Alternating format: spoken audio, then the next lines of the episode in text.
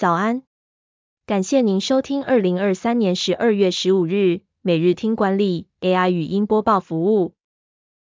每天早上七点，用五分钟带您快速了解最受欢迎的商业新闻和职场话题。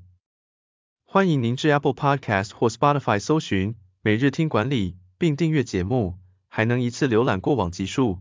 另外，只要在经理人官方 LINE 聊天室输入“听书”两个字，就能解锁限量的隐藏优惠。首则文章是：二零二四青春动资券发放日确定，谁可以登记领取？能在哪使用？青春动资券来了！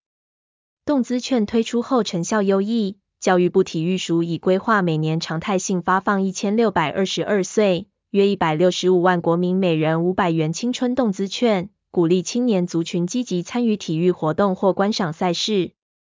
目前也确定一百一十三年度青春动资券将在二零二四年一月一日上午十点开放领取，符合领取资格的民众，届时至动资网登入个人基本资料便能领券，可用于做运动、看比赛等核心运动产业。第二则要带您关注。诚品信义店熄灯时间确定，松烟店接棒二十四小时书店，逾万坪空间将如何大改造？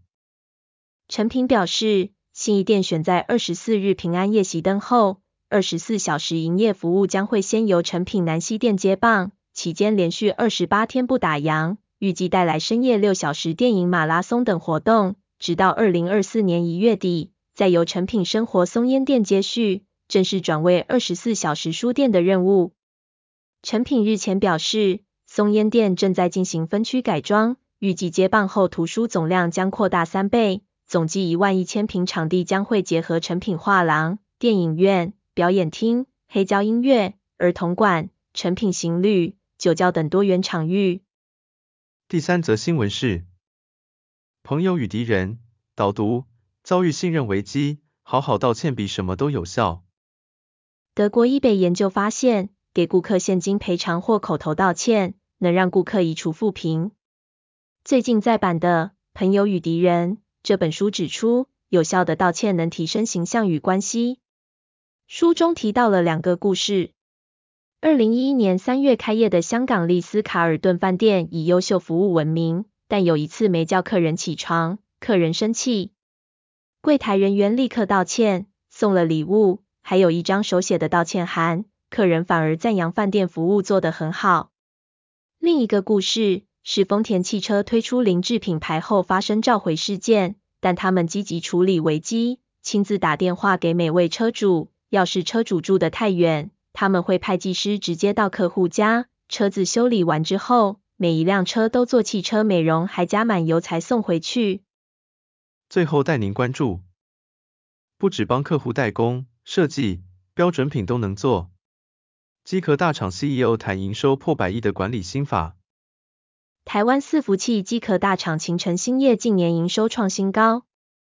秦诚的成功归功于 CEO 陈亚楠的努力。他在加入秦诚之前，曾在英特尔服务，并在中国上海协助建立伺服器营运团队。